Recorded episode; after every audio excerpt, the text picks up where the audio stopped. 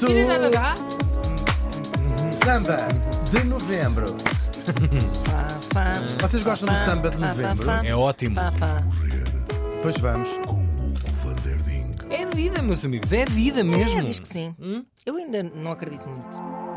Olha, Aí cá está ele. Vejam, por favor, isto e todos os outros momentos no YouTube da Antena 3. Hugo Solista. Vamos lá a isto. Neste dia estávamos em 1913 e morri no Dorset. Já estiveste no Dorset? Dorset? Não. Não és muito Inglaterra. Qual é o estado? Ah, ok, É pensava. Ah, não, não, não, mas Morreu podia- em muito mau estado. Sim. Foi. Morreu num estado péssimo. Há muitas cidadinhas ali deste lado da América Ah, que que têm têm, os nomes Ah, exatamente iguais. Portanto, deve haver um Dorset qualquer. Ah, seguramente. Mas este é o Dorset eh, inglês. Ele tinha 90 anos, portanto, seguramente em péssimas condições. Um, um homem incrível. Desconfio que não tenham ouvido falar dele e- e, tenho a certeza que no fim estarão apaixonados por este homem. Chama, é o naturalista inglês Alfred Russel Wallace. Este Alfred, I que put it. Sr. Alfred, A volta em de 1823. São coisas que me passam por a cabeça. No país de Gales. Pronto. País de Gales, foi morrer, foi morrer melhor. Galinhos. Ah, é, é neutro. É o país de Gales. É- Giro. Os pais tinham algum dinheiro, mas depois ficaram aflitos de massa e ele acabou por não ir para a faculdade. Eu escrevi isto às três da manhã, não é? Claro, Foi- agora vale tudo, vale tudo. Ele foi trabalhar com um irmão que era prostetor de. Prostetor? Prostetor. era prospector de terrenos. Eles Olhava, via eu Não coisas. sei como é que se diz em português, sabem? Põe aquelas. Claro. É, sim. Aquelas hum, máquinas. Isto está direito, mais para a esquerda. Põe a Pois montanha é. mais para a esquerda. Há um nome, há uma questão, há designação. uma designação, ajudem-nos, É por não favor. é? Isto em inglês é surveyor, prospector, deve ser prospector. Ah, que também vem há linhas de água. Aqui há uma linha de água. Havia! Está ótimo, são seguidas. Não para. Ele viveu um tempo em Londres e depois foi trabalhar para o campo, de, de volta a, a Gales. E é aí que começa o seu interesse enorme pela natureza. Ele começa por colecionar flores e plantas, como botânico amador, não é? E pronto, lá estava a colecionar as flores, as plantas, também não trabalhava muito e foi-se interessando muito pelo trabalho de outros naturalistas. Isto era, estava toda a gente fascinada com as viagens, não é? Aqui neste século XIX. de gente como Alexander von Humboldt, já cá o trouxemos, um tipo incrível que faz, ah, mapeia ah, a, a flora da- da- do, do- do Brasil, da, da América ah, do, do Sul, Ah, ou Charles Darwin, claro, que ele eh, depois acaba por conhecer, e que na altura já tinha escrito o seu Viagem no Beagle, portanto, aquelas viagens que ele, que ele faz à volta do mundo, ah, olhando para as, para as espécies. E depois vai conhecer um jovem de 19 anos com uma paixão enorme por insetos, portanto, não havia assim tanta gente, tantos estes naturalistas amadores, e vão se conhecendo uns aos outros e vão quase contagiando as paixões nas suas, nas suas várias áreas, porque havia um mundo, do ponto de vista europeu, um mundo inteiro para descobrir, para se ir à Austrália, ao Brasil, não é? O Brasil foi a, a, a Mega, o, o Zweig, não é? O país do futuro, portanto havia essa, essa o Zweig mais tarde que isto. Bom, e este Henry Bates chamava-se ele, um jovem de 19 anos, a sua paixão era insetos, percebo perfeitamente. Os insetos são Adoro. criaturas fascinantes. sim, Incrível, mesmo, incrível. mesmo. E depois é, nós achamos, ah, é as moscas, as mel, há, há milhões de Sim, milhões com de relações coisas de. incríveis. Epá, Ah, sim, sim, com são dinâmicas espetaculares, é com, são perfeitos, sistemas organizados. São perfeitos na sua simetria, na Exato. sua, são mesmo criaturas incríveis. Eu adoro, a maior parte dos meus amigos são insetos. São Olha, estou aqui. Dois bichos. e ele próprio vai começar a colecionar esses, esses bicharocos. Bicharocos, enfim. Ia fazendo também outros trabalhos, mas esta sua paixão. Trabalhos como engenheiro, não é bem engenheiro, mas lá na- nessa firma, na firma, tinha que chegar à firma. um, e- e- mas esta paixão pela natureza era grande demais. E inspirado pelos diários de viagem desses pioneiros tais que falei que andavam aí por o mundo inteiro, diz- ele diz assim: Eu aqui no país de Gales não me safo, vou também. E resolve Mas isto com um pés- destaque assim um bocadinho. Assim que eles estavam um assim. bocadinho Ah, sim, fechado. sim. Isso é o Sean Connery. Aqui Pois não, é. aqui não me chafo Assim não me sabe, aqui em Gales. Essa era da Escócia, Gales. Agora mesmo.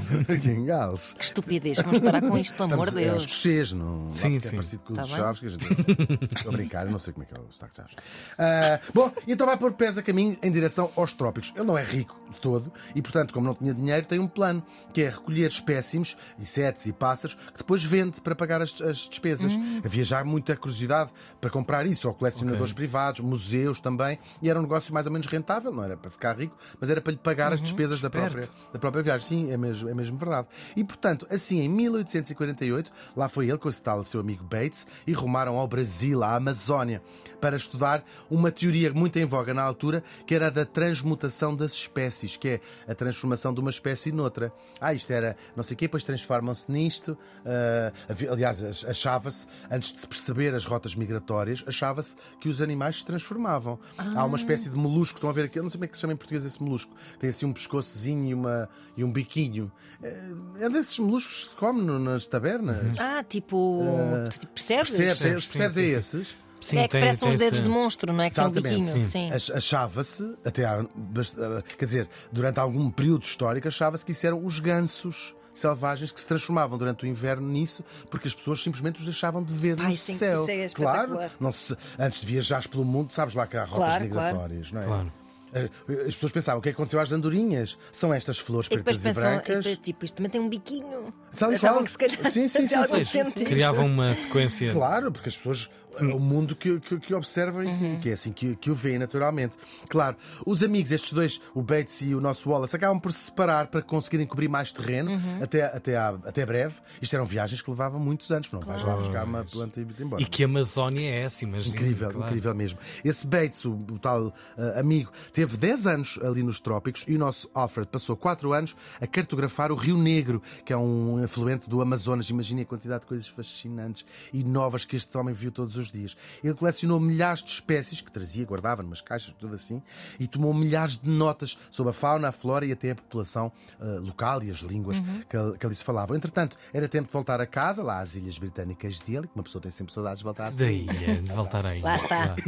Ah, e os galeses não são menos que os outros também. Claro. Ah, e ao fim de 25 dias de viagem, bem, de barco naturalmente, o navio em que ele ia pegou fogo, era um navio de carga, pegou fogo, tiveram todos de sair a correr, ninguém morreu, mas tudo o que ele lá levava, Tadinho, perdeu notas, tudo. tudo, ardeu. Agora, Quatro anos. quatro anos da sua Tipo, vida. fechou e não gravou. Mas, exatamente, mas não, não esmoreceu. Assim que chega à Inglaterra, começa a preparar a sua própria viagem. Ele é mesmo um homem mesmo, eh, adoro mesmo, é mesmo incrível.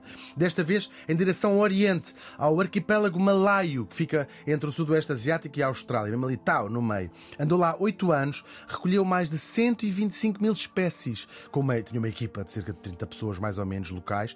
Ah, e estas muitas suas observações vão ser a base da sua teoria da evolução das espécies. E ele repara noutra coisa que é na separação, hoje essa linha leva o seu nome, é chamada a linha Wallace, que entre a fauna e a flora de um lado e do outro dessa tal linha, regiões muito próximas, a Austrália e essa ponta do Sudoeste Asiático, chama-se a linha Wallace, e ele começa a pensar, a pensar, a pensar e percebe, claro, como é que regiões tão próximas têm fauna e flora completamente diferentes. E então ele vai, a minha explicação é pouco científica, mas para se perceber bem, que ele pensa assim: então é porque as espécies evoluem de acordo com o, o seu habitat. É a única explicação. Se aqui este pássaro é assim, se aqui este pássaro é de outra maneira, é porque a própria habitat deles e as circunstâncias onde vivem moldou. fez com que eles, Claro. que eles mudassem. Certa noite eh, está ele a arder em febre na sua cabana e tem uma explicação. Leva um chapadão, sabem aquelas epifanias Sim, mesmo? sim. Claro. E ele diz assim: claro, evoluíram porque os indivíduos mais aptos são os que se reproduzem e passam essas características às suas espécies, à, su- à sua prole. Fica muito entusiasmado, escreve ao seu ídolo ah, Charles Darwin, por esta altura, que já tinha chegado também à mesma conclusão Claro. e trabalhava nesta matéria. Eles escrevem juntos um ensaio sobre, esta, sobre este assunto. Ele depois também chega à Inglaterra e escreve um livro, O Arquipélago Malaio. Inc- incrível mesmo, incrível mesmo. Ahm, claro, e ao contrário da maior parte das pessoas que escreviam estas obras, ele não esqueceu os locais que o ajudavam e contava o nome, sobretudo, do seu um amigo que ele fez lá, Ali. ah, que ele disse: O meu trabalho foi feito com a ajuda das pessoas locais que me apanhavam. Era raro os naturalistas estarem sem Claro. esse trabalho Sim. e muitas vezes trabalho não remunerado. If you know what I mean. O livro foi um sucesso na comunidade científica, naturalmente, e ainda hoje é uma coisa maravilhosa para quem tem interesse nestes, nestes assuntos. Porém, nada que se compare. Eles publicam um artigo juntos, o Darwin e ele, aquilo desperta assim um interesse, e o próprio Darwin diz: era a altura então de avançar. Ele estava entretido entre vários projetos, mas já tinha esta, andava a fazer investigação sobre este tema há bastante tempo. Claro. Nada que se compare lá o, o livro do nosso Wallace com o sucesso enorme do livro, talvez um dos mais, talvez não, um dos mais importantes livros ever publicados, talvez. Uh, claro, sobre a origem das espécies, pu- publicado pelo, escrito pelo Darwin, uh, e que vai popularizar a teoria como se fosse unicamente sua. A culpa não é do Darwin, foi assim que ficou para a história. Um, o nosso Wallace continua sempre a estudar e a publicar trabalhos científicos, publicou muito, mas foi ficando, claro, à sombra da fama do Darwin, Claro. até ser esquecido. Ele nunca mostrou qualquer ressentimento, pelo contrário, era um admirador absoluto do Charles Darwin. Ele casou, teve filhos, viveu com muitas dificuldades financeiras, claro, era um, um autor de, de- de trabalhos científicos. Também se interessou muito por temas sociais, a pobreza, o voto feminino. Foi um opositor à teoria da eugenia, aquilo de que então vamos fazer isto às pessoas, vão escolher ah, que muitos naturalistas nesta altura advogar, então vamos acabar com os doen- claro, t- tinham percebido sentido, claro, como é que claro, funcionava, então vamos pôr pessoas. Exato. E, ele- e este Wallace dizia: o mundo não está em condições de decidir quem é que é melhor e quem é que é pior. Ou seja, tinha de facto aprendido qualquer coisa com as suas viagens eh, pelo mundo, claro. E depois teve um interesse muito surpreendente. O espiritualismo, já um bocadinho mais, mais velho, porque ele dizia. A seleção, eh, a seleção natural explica tudo, menos o intelecto humano. E ele acreditava que essa qualquer coisa continuava a viver para além da morte. É muito incrível. E de certa maneira, não se enganou, não é? É verdade.